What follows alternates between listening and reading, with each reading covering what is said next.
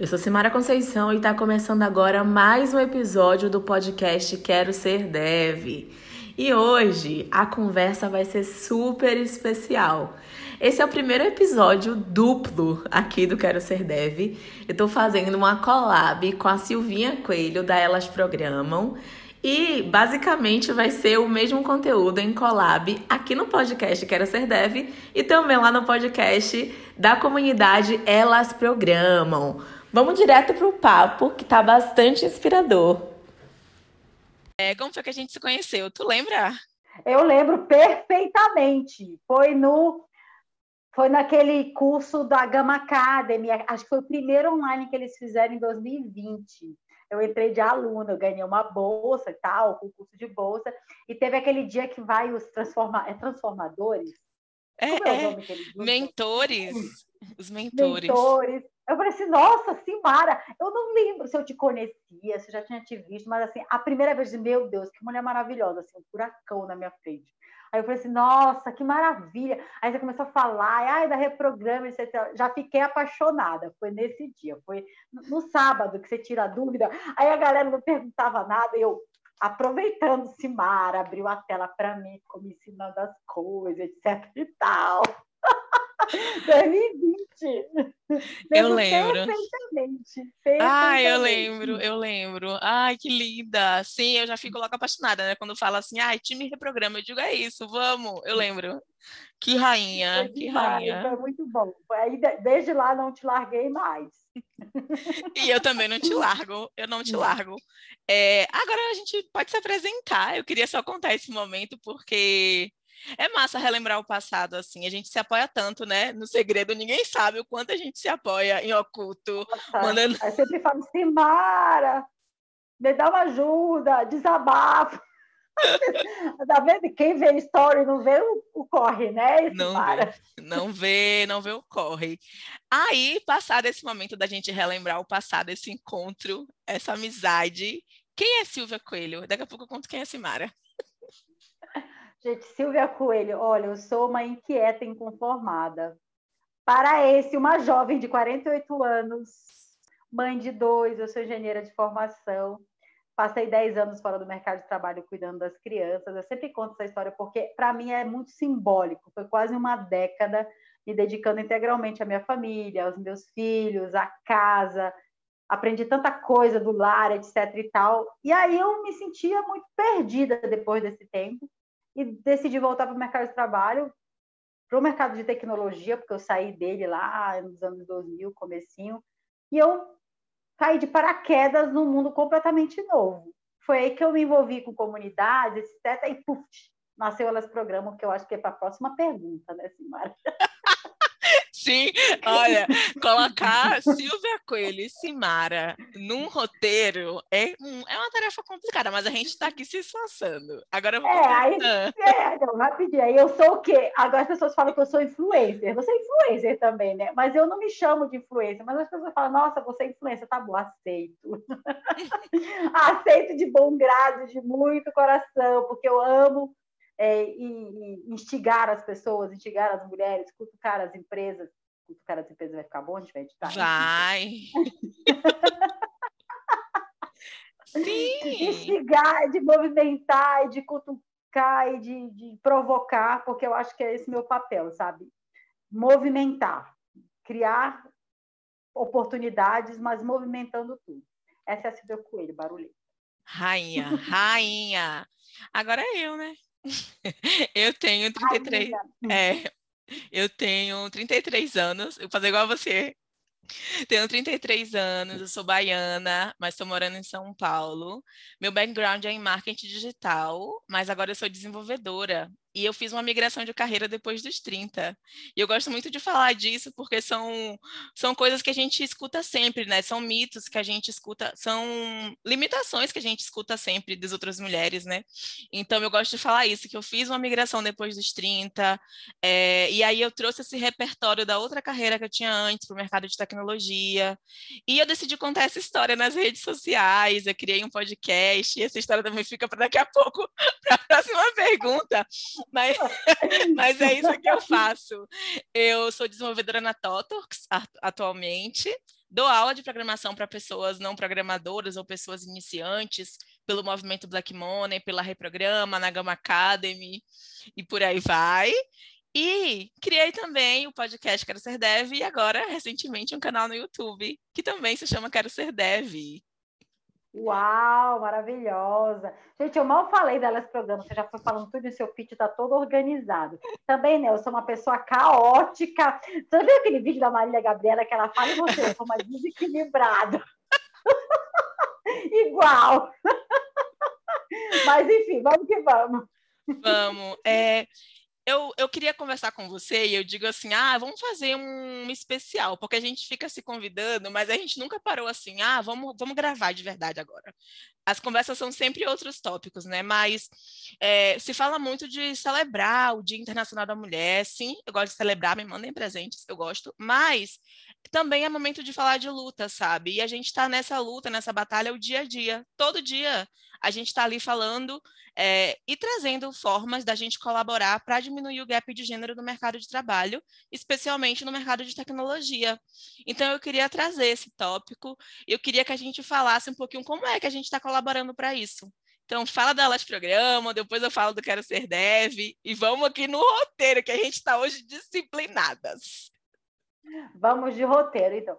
Quando eu decidi voltar para o mercado de tecnologia, era um mundo completamente novo, como eu mencionei, e aí eu tive contato com as comunidades focadas em mulheres de tecnologia. Eu nunca tive essa experiência de estar no espaço só mulheres. Eu até me arrepio de falar, sabe? porque foi a minha primeira vez quando eu fui num evento que era uma oficina da Maria Leb, num espaço que era só para mulheres. Era as, as professoras eram mulheres, as instrutoras, aí tinha um monte de mulher. Gente, aquilo para mim foi é, é, é, um marco assim na minha vida aquele momento, porque é aqui que eu quero estar. Eu quero estar entre mulheres, é, potencializar todas as, as, histórias delas. E eu estava ali naquele momento muito fragilizada, muito insegura, com muito medo. Tinha passado quase 10 anos fora do mercado de trabalho e eu conheci a potência do que é esse movimento das comunidades. Então, assim, quando eu decidi criar o Elas Programam, foi eu ofereci ajuda para uma outra mulher num, num, grupo do Facebook, que era um movimento que eu já estava me beneficiando dele. E eu me senti muito movida a ajudar também, a devolver.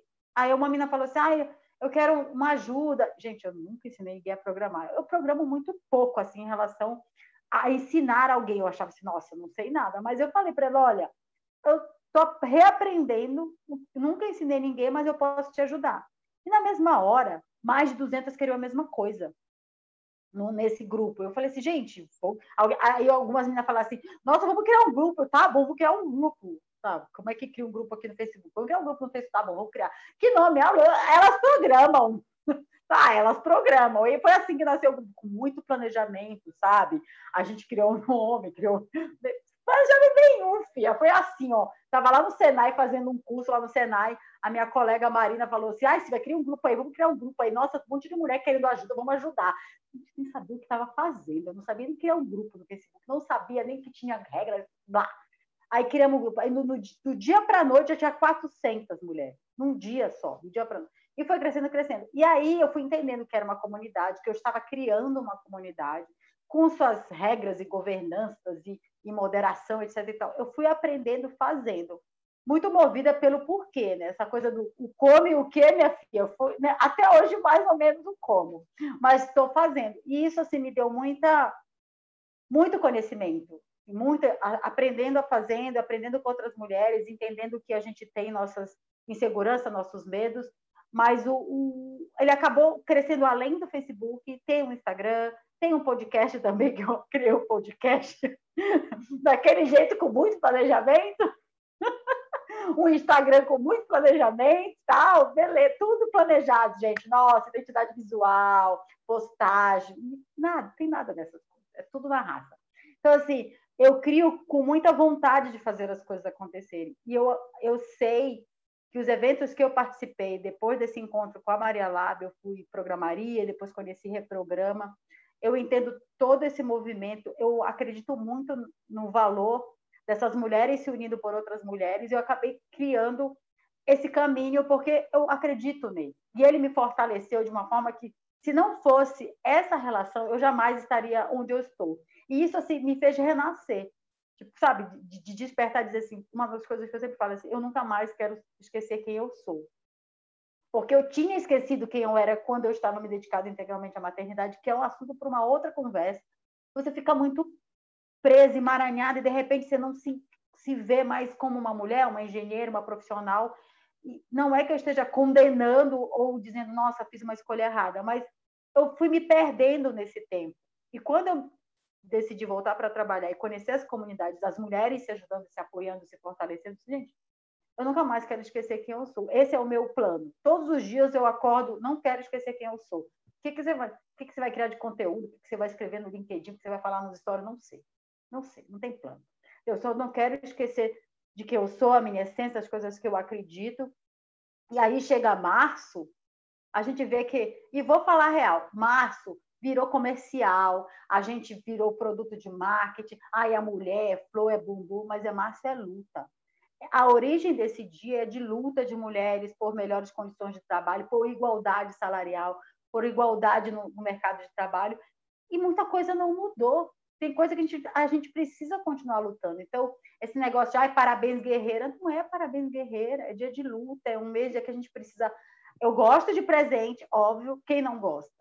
É, é um mês para celebrar também, é, porque já teve muita conquista, mas principalmente nesse recorte que a gente trabalha, nesse área de mercado de tecnologia, a gente precisa entender que a gente é minoria. A gente não é incentivada, não tem representatividade, os salários não são iguais, a gente não é incentivada e desenvolvida a ponto de permanecer, é difícil de entrar e difícil de se manter, sabe? É, ai, não, nossa, queremos mais mulheres, mas como é que está aí dentro da sua casa, né, empresa? Porque essas mulheres acabam desistindo, muitas vezes, dependendo do ambiente, e aí o efeito é contrário. A mulher acaba achando que aquele lugar não é para ela, porque a empresa não está pronta, não está preparada. Então, a gente precisa discutir essas, precisa colocar essas cartas na mesa, principalmente em março, porque ai, querem contratar mais mulheres, querem aumentar o número de mulheres em tecnologia, tá, mas beleza. Vamos palestrar de graça? Vou falar mesmo. Pô, eu tô, trabalhando, eu, mulher, em março, e a empresa quer que eu trabalhe de graça. Ah, faça-me um favor, eu fico sentada assistindo Big Brother, mas não vou palestrar de graça. Nem é horário de Big Brother, mas enfim. Eu fico lá esperando o Big Brother. No pay-per-view.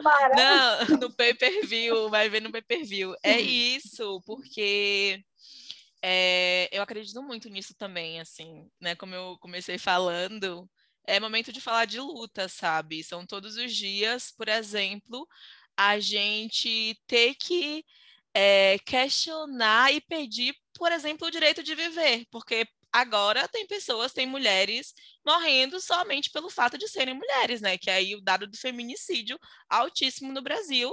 Tem mulheres trans e travestis sendo assassinadas também pelo fato da identidade de gênero feminina. Então, assim, é, Brasil sendo o primeiro lugar no mundo que mata mulheres trans e travestis. Então, a gente tendo que pedir direito de vida, a gente tendo que pedir direito de dignidade, de trabalho, de igualdade de oportunidade, de salários iguais. É, então, está é, é, tá em outro lugar, né, essa luta, ela está em outro lugar, e é importante a gente observar isso, é importante a gente falar, sim, de estrutura, é importante a gente falar, sim, que você é empresa que quer mover estrutura, você não pode chamar uma mulher para trabalhar de graça, né? porque aí você não está movendo nada. Então, tem que falar sim, é importante sim falar sobre essas coisas, tá? Fica tranquila que esse é o lugar certo para falar sobre essas coisas. Não, e você vê que a estrutura, ela é tão nociva, ela é tão degradante que você vê uma mulher propondo para outra mulher trabalhar de graça em março.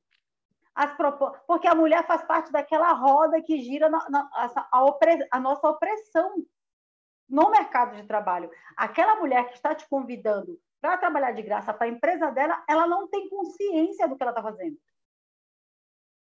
Ela está ali cumprindo ordens, executando as funções do cargo dela, ela acha que eu estou fazendo o meu trabalho, só que ela não entende que ela está contribuindo para é, degradar o trabalho de outra mulher ela não percebe, ela não tem consciência. Eu acredito que ela não tem consciência, ela não sabe o que ela está fazendo. Eu prefiro acreditar nisso nessa, nessa é... ela não sabe o que ela está fazendo. É que é, é uma coisa assim estrutural, né? Então, assim, ela tá ali fazendo parte de um movimento que já está acontecendo. Então, assim, ela tem que ir lá também sustentar e comprar o pão de cada dia. E aí a o lugar em que ela é colocada para aquele papel, para aquela posição, pede que ela faça isso. Ela faz, sabe? E aí vem muito a questão de ética também, assim, porque dá para questionar. Se você tem abertura, vamos começar a questionar e mover as, as estruturas por dentro, sabe? Ou então, vamos liberar um budget. Ou como é que faz para a gente mover aqui uma verba de marketing, oferecer para esse evento que a gente está fazendo, porque é um tema importante para a sociedade é um tema importante para o mercado de trabalho e a gente vai sair na frente porque está comprovado também que empresas mais diversas é, lucram mais.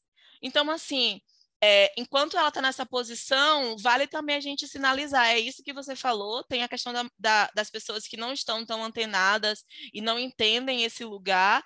Tem a questão das pessoas que estão com medo. Eu lembro uma coisa da minha mãe, que era o seguinte: minha mãe nunca foi em nenhum evento meu da escola.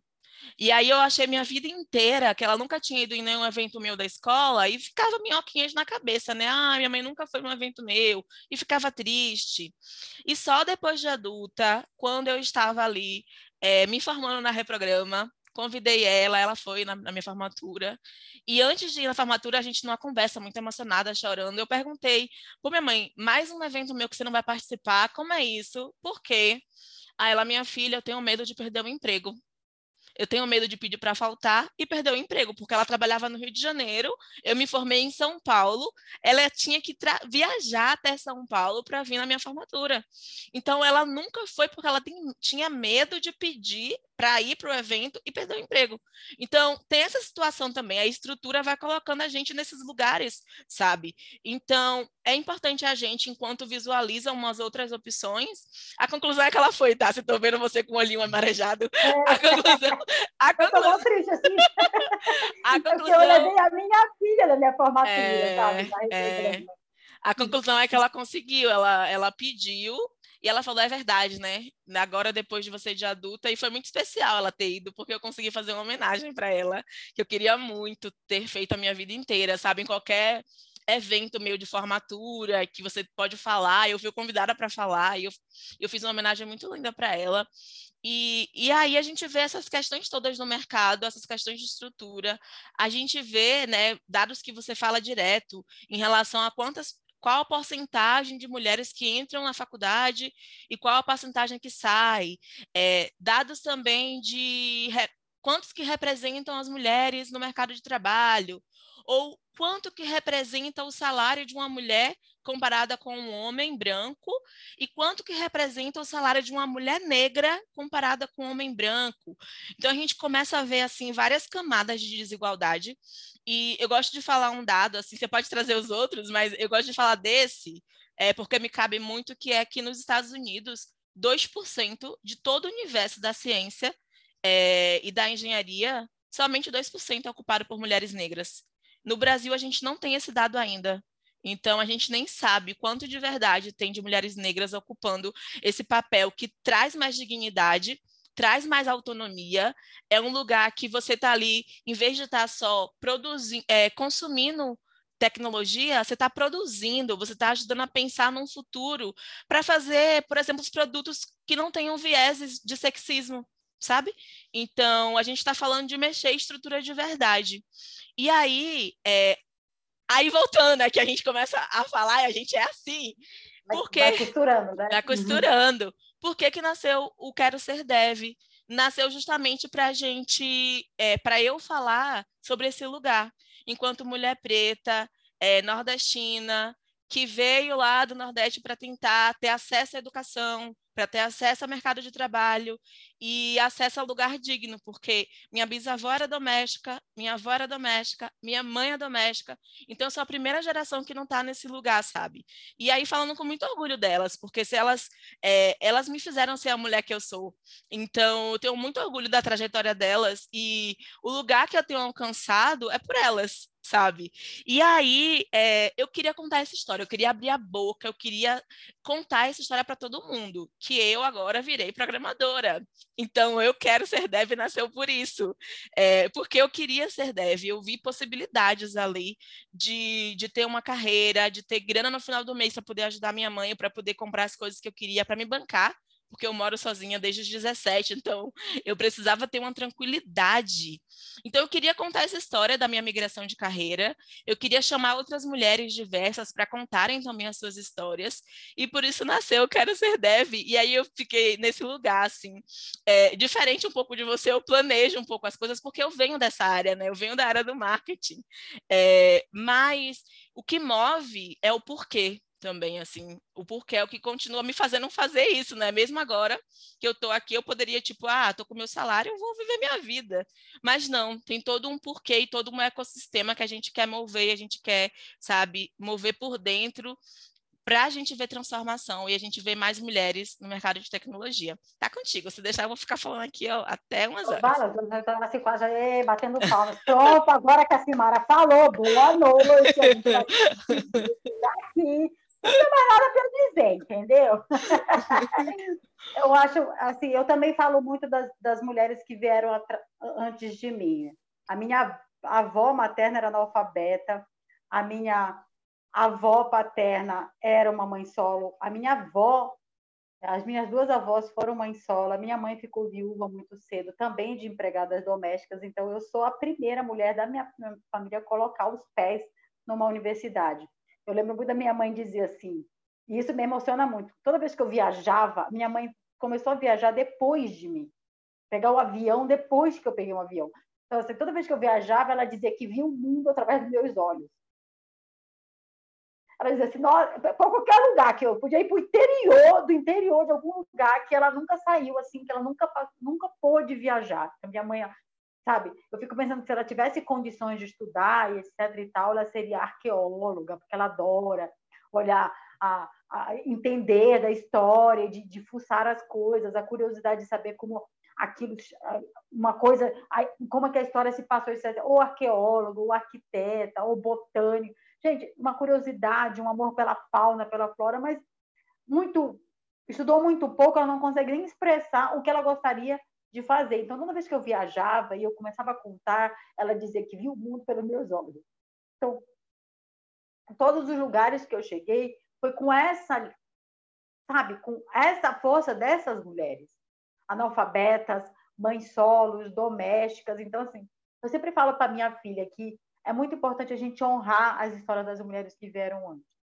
E aí, quando eu vejo as mulheres que eu converso, que comecei a conversar com elas programas, a gente elas ficam o tempo todo se comparando e estou no lugar como uma pessoa insegura, é um fracasso porque eu quero mudar de área. Gente, conta a sua história. Se aproprie da sua história. Porque você sabe, a gente precisa honrar essas mulheres, porque o quanto que elas passaram para a gente chegar até aqui. E a gente ainda tem muito que lutar, só que para a gente está sendo mais fácil porque elas vieram antes e fizeram um trabalho muito mais difícil.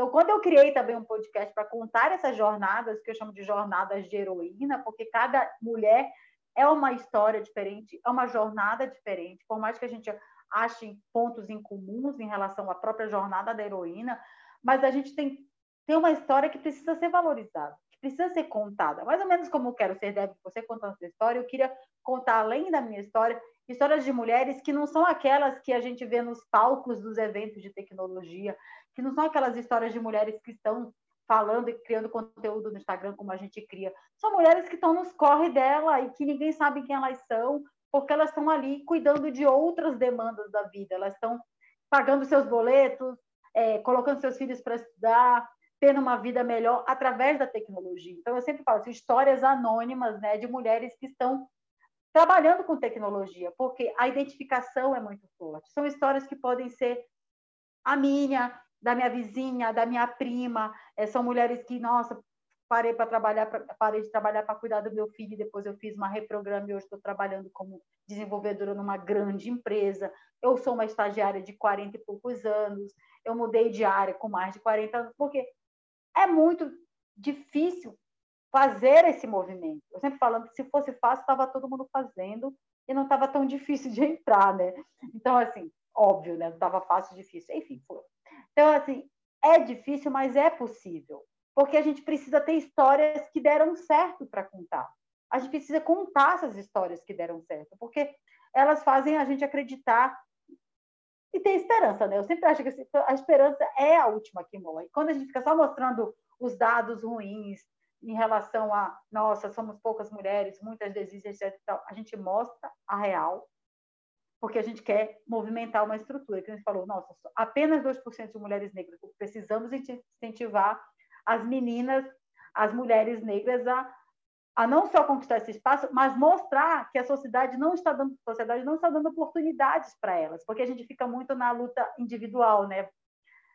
A história da superação, a história da autoestima, a história da autoconfiança, mas aquela estrutura toda que nos oprime não está sendo mudada com uma história individual. Então a gente precisa de todas essas histórias individuais e quem está em cima conseguir e se movimentar para mudar essa estrutura, porque é uma, é uma, é uma relação vertical, né? Se não vier de cima para baixo, a gente vai só nessas histórias individuais. E eu aprendi isso muito recentemente. Eu falo muito de superação, de autoestima, etc. E tal, só que eu estou mudando a vida de uma mulher, estou ajudando a mudar a vida de uma mulher. Mas e a estrutura toda? Como a gente muda?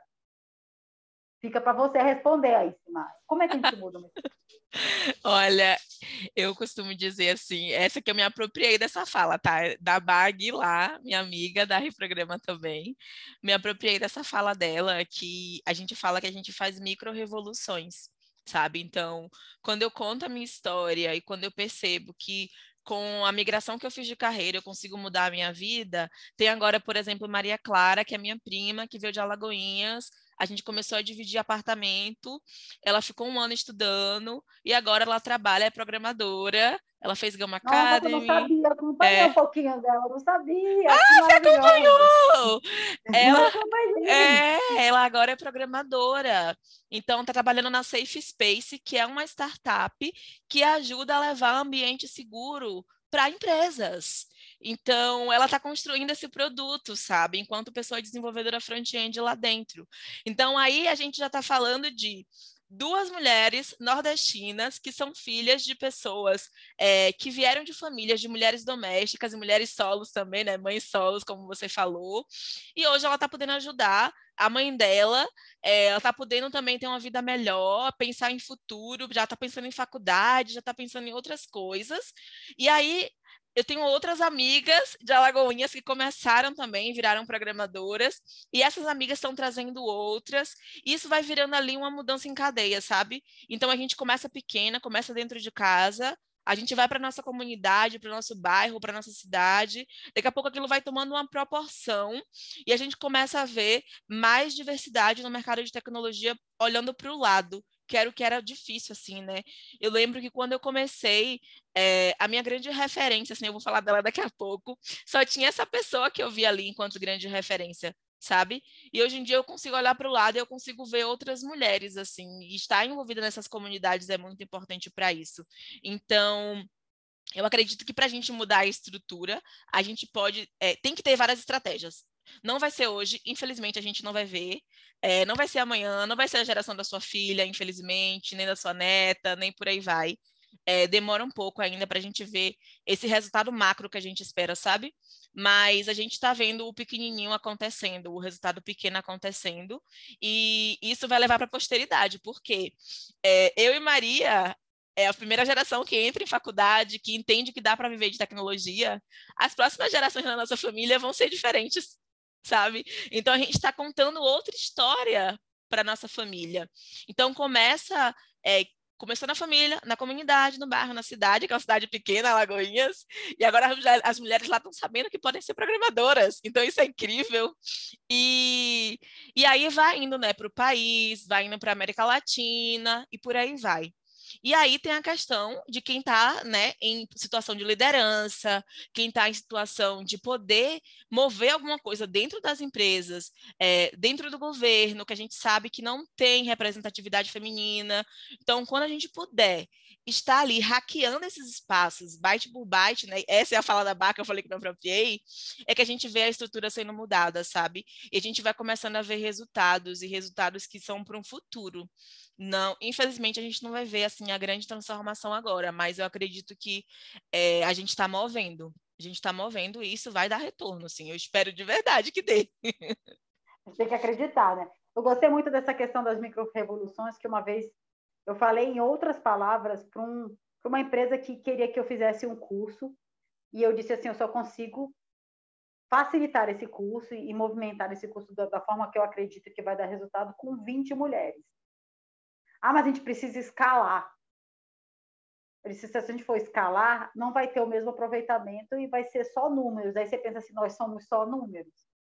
É, não somos 20 mulheres que você vai transformar a vida. E essas 20 mulheres, elas vão, cada uma delas vai transformar um universo particular.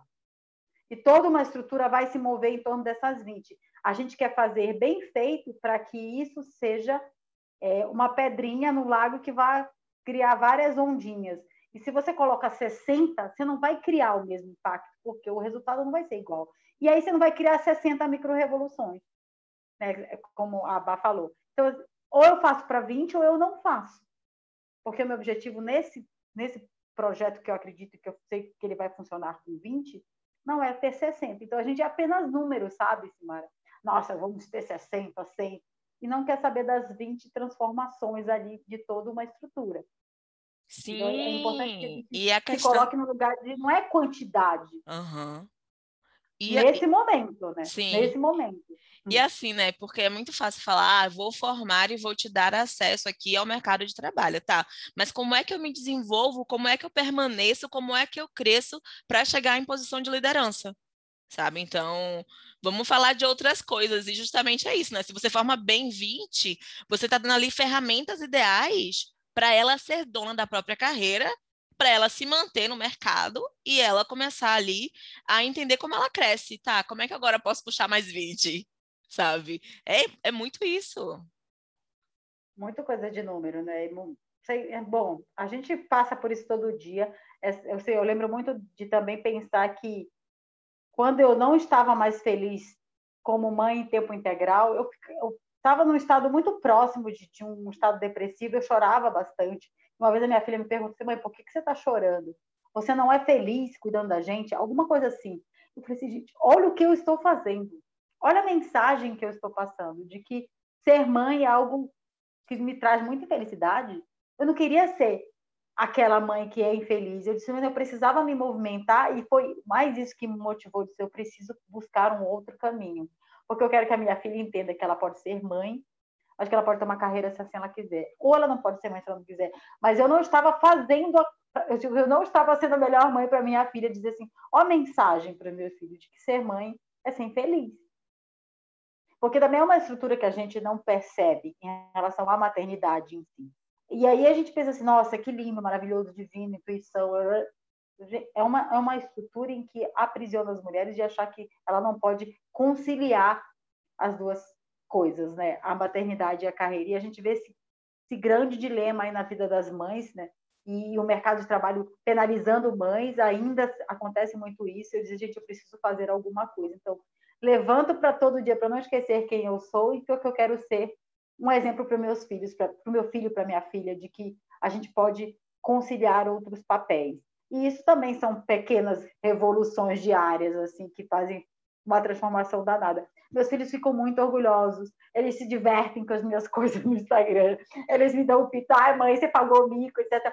Para eles é, é, tudo muito incrível, sabe? Dizer assim, ó, a minha mãe está fazendo algo para que faz ela feliz e que transforma a vida de outras mulheres. E para eles é muito importante isso. E eu penso muito, eu não quero que eles vejam uma mãe feliz. Né? Uma mãe, é, uma família feliz é com uma mãe feliz fazendo o que ela ama. E eu muito demorei um pouco para descobrir que eu estava criando muitos monstros na minha cabeça, dizendo, ah, não, preciso cuidar dos meus filhos o dia inteiro, porque uma mãe é uma mãe.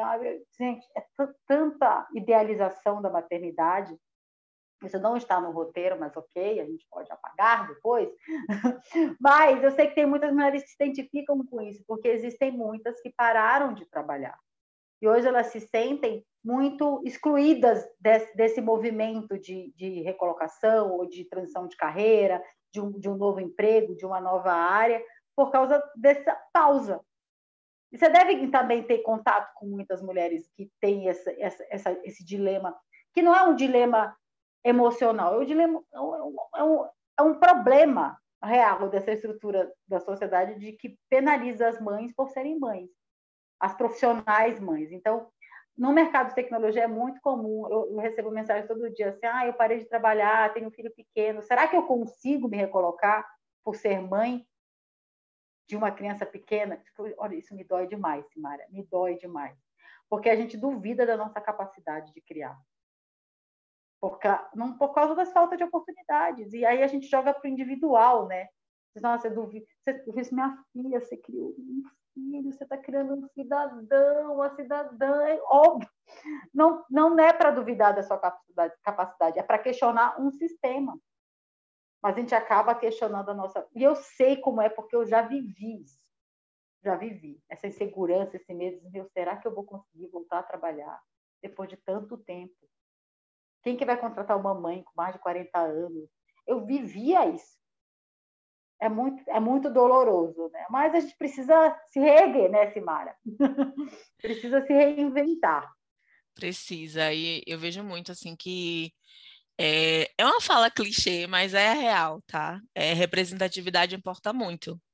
Eu vou te contar uma coisa que aconteceu quando eu estava dando aula na Reprograma, que foi a seguinte: uma aluna falou assim, ó, obrigada por me mostrar o que é aprender com uma mulher.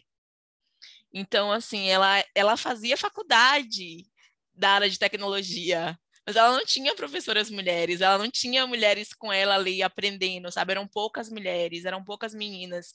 E ela me disse isso na, na sala de aula, né, ali online. E eu comecei a olhar para trás e perceber que eu só entrei na área, por exemplo, porque eu era muito próxima de Nina Silva, eu sou muito próxima dela. E ela é uma executiva de TI preta, que veio da maior favela da América Latina. Então eu comecei a ver, a ver ali outras possibilidades, sabe? Eu falei, opa, pera lá. E aí ela, como minha mentora, como amiga próxima, me levou para conhecer São Paulo, por exemplo. Eu não sabia nem que existia Totalks. Eu só fiquei sabendo porque Nina falou: "Ah, vamos lá, vem conhecer o escritório que eu trabalho, a empresa que eu trabalho". E aí, quando chegou lá, eu vi, olha, essa empresa. Então, eu fiquei conhecendo Totox, que eu não conhecia antes. É, e é muito isso, a gente começa a ver, aí, essa questão do individual é que a gente começa a olhar só para a gente, esquece o coletivo, a gente não, e a gente passando por problemas, né? E essa questão do dilema da maternidade, eu acredito que seja assim também, apesar de não ser mãe, é, mas é não, olhar para o lado e não conseguir ver saída, olhar para o lado e não conseguir ver é, pares, então, quando eu comecei a olhar para o lado e perceber que eu tinha pares e que eu podia, que tinha Nina como referência, como espelho, é, eu me apropriei daquilo ali e falei: não, eu quero também, sabe? Eu quero também ser uma mulher na tecnologia. E para além de, de ter Nina como referência, eu também quero ser referência para as outras pessoas, sabe? Então, foi muito desse lugar, sabe? De parar de olhar só para o individual começar a pensar no coletivo, mas começar é, a entender o quanto a representatividade importa. E aí, não só nessa questão do clichê, né? Porque essa frase é tão bonita de falar, né? Todo mundo fala, é, é bonita mesmo, sabe? E aí, eu já quero puxar aqui uma brincadeira. Eu contei uma pessoa que é referência para mim, que é uma mulher que todo mundo tem que seguir, todo mundo tem que acompanhar, que é a minha é minha mãe, fala que é minha mãe, assim, na tecnologia, uma amiga querida, que é Nina. Sei que você também é referência, eu acabei virando também, mas eu quero que você. e aqui a gente tem que se apropriar, a gente se apropria. É. Eu quero, eu quero que você me fale também, assim, uma pessoa referência. Pode ser do passado, pode ser do presente. É, alguém para as pessoas também se apropriarem desse lugar. Olha, quando o pessoal fala assim, nossa, você é uma referência, eu fico meio assustada, sabe? Com esse, meu, isso tem um peso muito grande, assim, de você está sendo exemplo para outras mulheres, elas se inspiram na sua história, elas levam muito a sério o que eu digo, meu Deus do céu, e às vezes eu solto umas bobagens lá nos stories, meu Deus, as meninas estão levando isso a sério, mas assim, eu, é um, um peso muito grande, é um peso bom, importante, eu acho que é importante, de dizer assim, alguma coisa certa eu estou fazendo na vida, de, de, pensar assim, pô, tem, tem gente que se inspira na minha história e eu fico muito orgulhosa e muito grata por essas mulheres me verem dessa forma.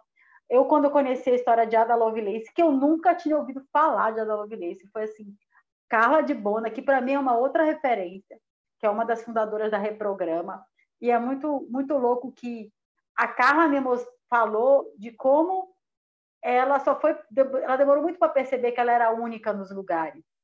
E eu tenho uma imagem na minha cabeça, lá na Coreia do Sul, eu era a única engenheira num grupo só de engenheiro. E eu, naquela, naquele momento, não me dava conta disso, de que eu era a única mulher. Porque eu achava que aquilo era normal. Então, a Carla contou essa história no primeiro dia da Reprograma e ela falou das mulheres que vieram antes, né, que são as pioneiras de tecnologia. Então, a história da Ada Lovelace mexeu muito comigo, porque ela tinha três filhos. E a mulher escreveu o primeiro algoritmo da história. Meu, que mulher! Né? Naquele tempo, com as ferramentas que ela tinha, que ela não tinha, né? a mulher escreveu o primeiro algoritmo da história. Então, assim, a Ada Lovelace tem um papel muito importante para esse despertar das mulheres que vieram antes apresentada por Carla de Bona, que ela também dizia assim: eu quero formar é, mulheres para que essas mulheres sejam professoras de outras mulheres. Então, dia desse eu até publiquei isso no meu feed, o quanto que as histórias e a forma como ela apresentou a da Lovelace, contar que para ela era muito importante ter mulheres ensinando outras mulheres, aquilo me, me comoveu bastante. Hoje eu acredito piamente nisso e não tem um curso que eu faça que não vai ter uma professora todos os movimentos que eu faço de ensinar outras mulheres são mulheres. Então, assim, a Carla foi o que me, que me plantou essa semente poderosa de que as mulheres aprendem melhor com outras mulheres porque elas têm a questão da representatividade. Por isso que isso mexeu tanto com você e mexeu comigo desse outro lugar. Poxa, isso faz muito sentido. Então, a Carla de Bona é uma referência, é, a Ada Lovelace é uma referência, eu gosto muito do trabalho da Camila Chute. Eu lembro que ela foi mentora da minha turma. É as meninas mais jovens, assim, eu tenho idade para ser mãe da Camila, eu acho. Aí a, as meninas assim, ai, Camila Chute, Camila Chute, que porra de Camila Chute? Quem é Camila Chute? Tá um alvoroço. Aí eu falei, aquela ali, ali, ai, aquela ali, olha, ela tá perdida. Eu saí de onde eu estava e falei assim, ei, Camila Chute, vem aqui, que você tá perdida. Né? Falei como se fosse minha amiga, entendeu? Nossa, aí eu tirei foto com ela. Ai, mas tem coragem, uai. Aí eu não sabia qual era o papel da Camila Chute na, na história das mulheres na computação no Brasil. Aí eu fui entender, ela contou um pouco e ela falou algo assim muito que para mim me marcou muito. Que ela disse assim: até o poder ter musculatura para contar a minha própria história, eu contava a história de mulheres que vieram antes de mim. E eu comecei contando a história da minha mãe, das minhas avós, sabe? Eu, que eram coisas que eu não valorizava até então. Eu disse, gente, olha o papel dessas mulheres que eu nunca dei importância. Então, não são mulheres na tecnologia, as que vieram antes de mim, mas são mulheres muito fortes. E se elas não tivessem passado tudo que elas passaram, eu não estaria aqui. Então, foi nessa mentoria da Camila, antes de eu começar a contar a minha história, eu contava histórias de outras mulheres. E aí se conecta tudo isso, né? Então, assim, elas são referências para mim em relação ao papel que elas tiveram para esse meu despertar. E eu honro, honro, muito o trabalho que elas fizeram e hoje tiraram tantos movimentos, a Reprograma, Mulheres na Computação da Camila, até hoje ela trabalha com educação e fala fala muito de como que a gente precisa ensinar crianças a programar, tanto meninas quanto meninos, e, e partir de coisas mais simples, porque é isso que vai fazer a real transformação ensinar as pequenas. Você sempre fala assim, ah, eu quero aprender a ler para ensinar meus camaradas. Eu digo, a gente precisa ensinar as pequenas. A gente precisa ensinar as pequenas, porque elas não vão passar o que a gente está passando. Então, assim, é, a gente precisa ensinar as pequenas. Uma hora eu vou fazer alguma coisa para ensinar as pequenas, porque elas vão chegar mais seguras, mais confiantes, mais se apropriando da própria história, reconhecendo as outras mulheres, porque a gente vai, com, vai fazer desse jeito, né? De que a gente pode usar toda a nossa potência para reconhecer as que vieram antes e mostrar novos futuros, né? Quando que eu podia imaginar que eu ia virar referência? Que história é essa, né? Como que lá na sala, no Senai, na Reprograma, eu lá me batendo com HTML, CSS, JavaScript, pelo amor de Deus, eu podia acreditar que quatro anos depois eu estava fazendo um movimento tão grande. Então, as sementes foram plantadas ali e eu tenho muito, muita gratidão por essas duas mulheres mais jovens do que eu, mas que tiveram um papel, que ainda tem um papel muito importante na minha formação, porque eu estou em, em constante formação. Eu tô vendo você balançando sua cabecinha aí, Silmara. É isso, é muito isso, sabe? E eu gosto da gente porque a gente quebra tabu o tempo inteiro.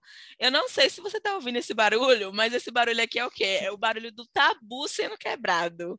Então agora eu quero fazer um, uma rapidinha, assim, da gente só bater um papo de desmistificar algumas coisas que falam e que afastam as mulheres de tentar entrar na carreira de tecnologia, sabe?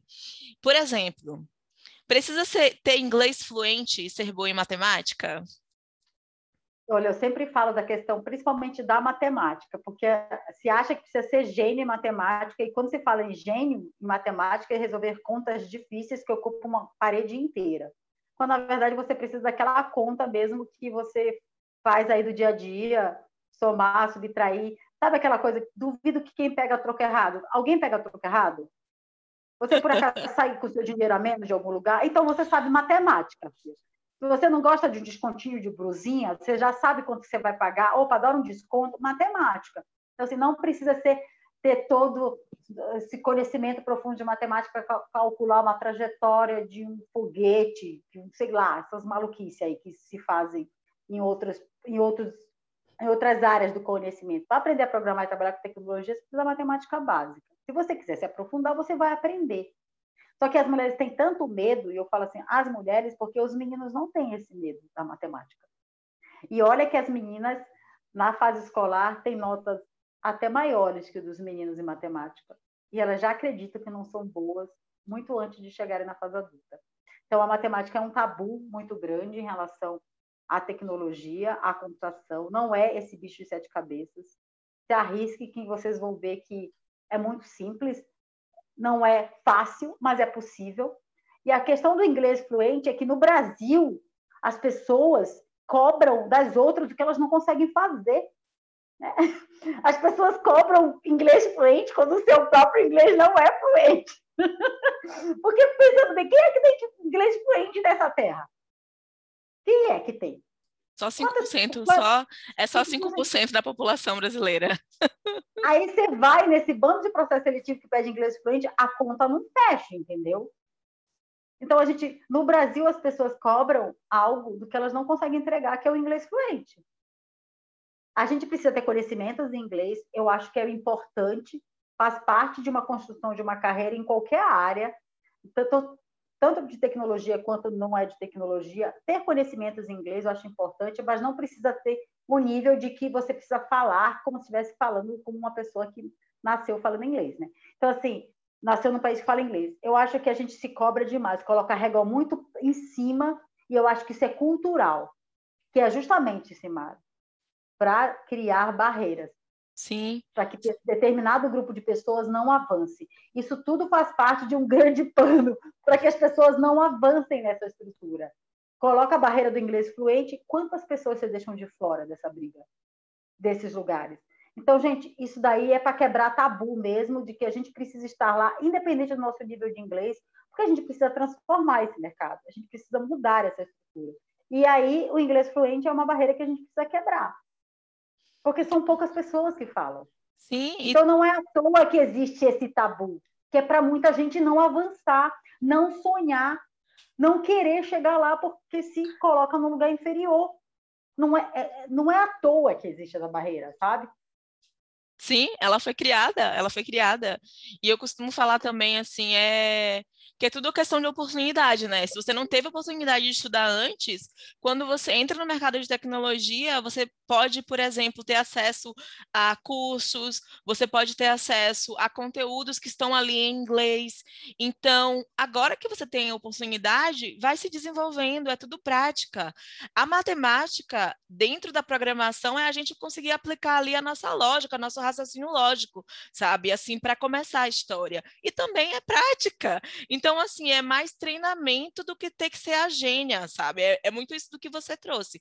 É treinamento, é acesso à oportunidade e mão na massa sempre sabe? Então, não, esse tabu está quebrado, você não tem que ser fluente para começar e você não tem que ser uma pessoa gênia em matemática para começar. Existem áreas que você pode, se for uma coisa que você queira, você pode ali mais para estatística, mais para matemática, vai para dados, mas aí é outra história, você pode ir se aprofundando, pode é, crescendo no seu conhecimento enquanto você está ali acessando é, o mercado de tecnologia. E aí, por falar em acesso, é, falam muito assim também: ah, precisa ter um supercomputador, os cursos são muito caros, ou ah, eu tenho que fazer uma faculdade antes de tecnologia para conseguir emprego. Vamos quebrar esse tabu também aqui para a gente fechar, porque tem gente ocupada aqui, vocês nem sabem. Ela tem outra live daqui a pouco. Ah, meu pai, daqui a pouco o Danilo deve estar tá gritando lá, vem, Silvia!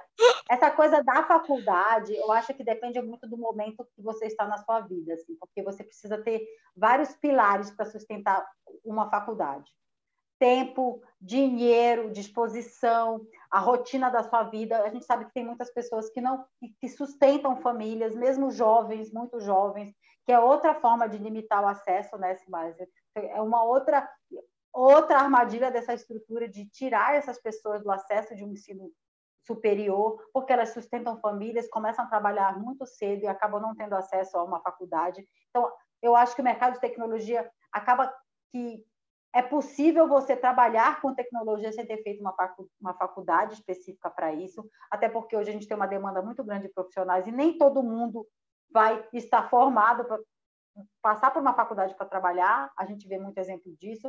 Eu acho que é uma estratégia de carreira se você tem tempo, dinheiro, disposição e uma rotina, uma rede de apoio. Eu acho que se você tem todos esses pilares alinhados, vai lá e faz.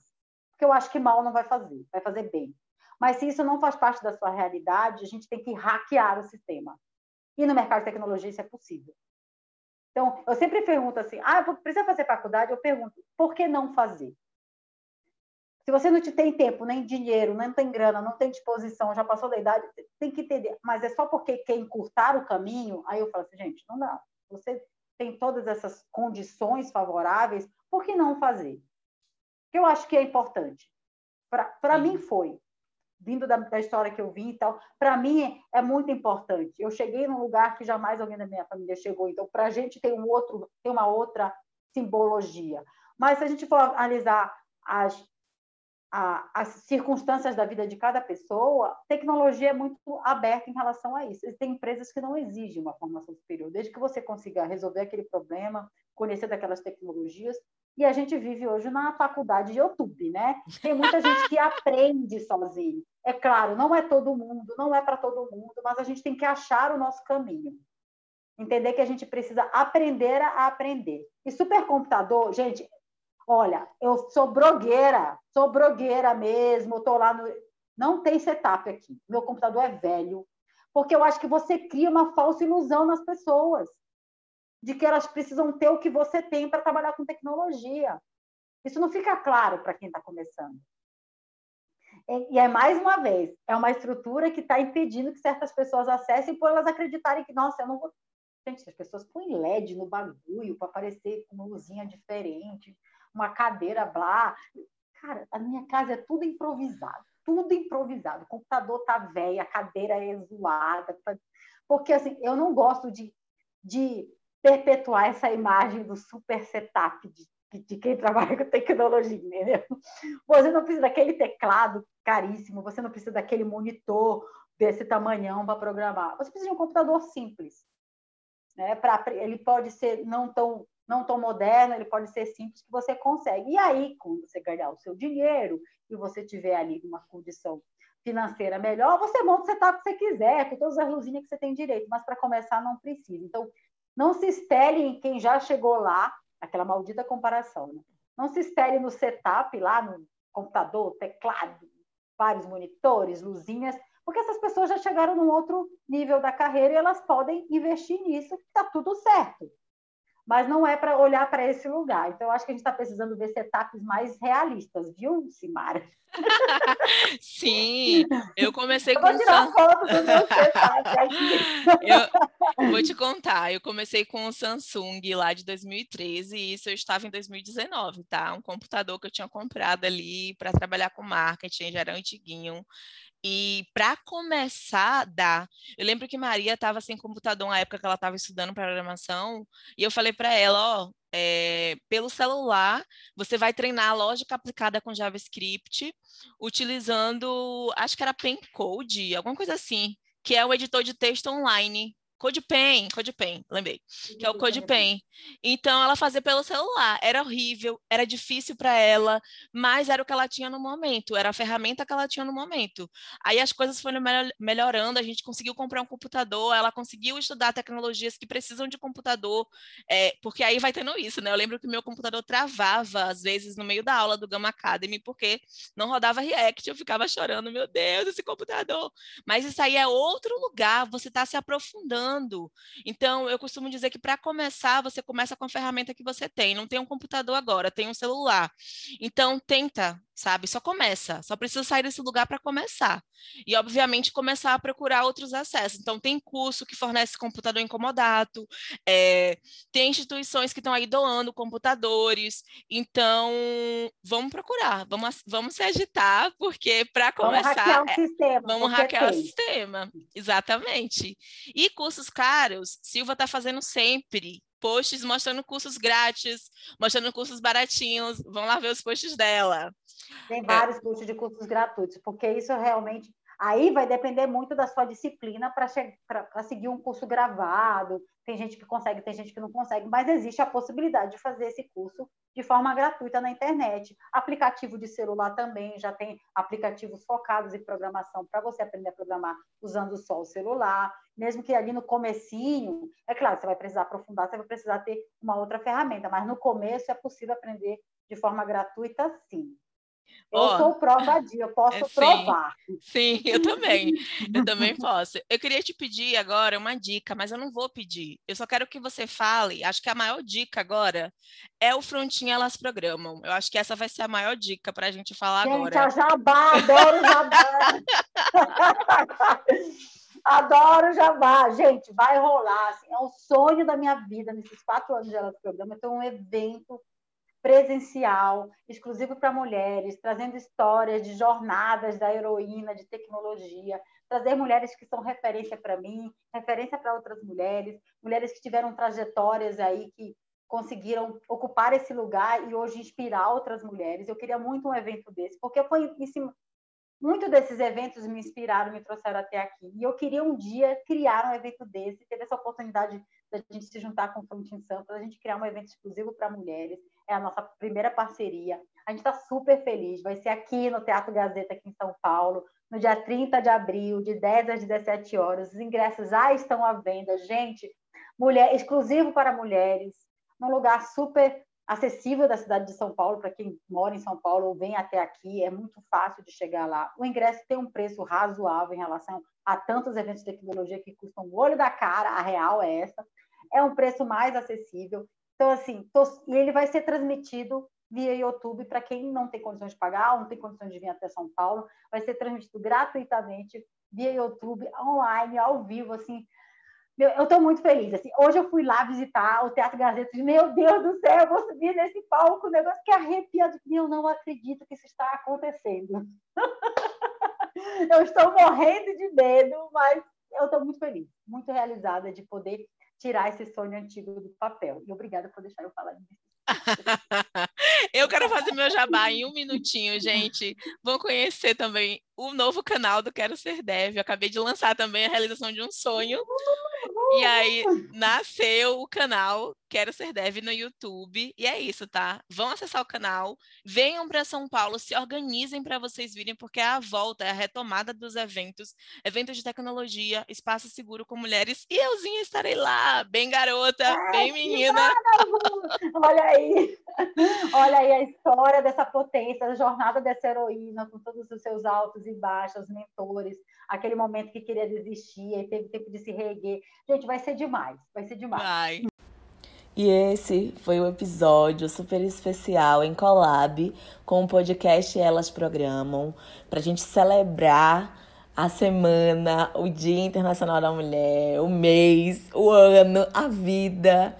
É, para lembrar que tem luta também, mas principalmente para incentivar que mais mulheres venham fazer parte desse movimento que é transformar o futuro tecnológico para que a gente tenha mais equidade nesse mercado.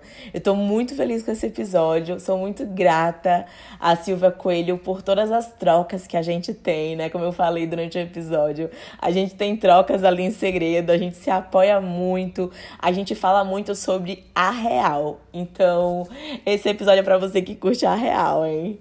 Valeu demais, eu te vejo no próximo episódio.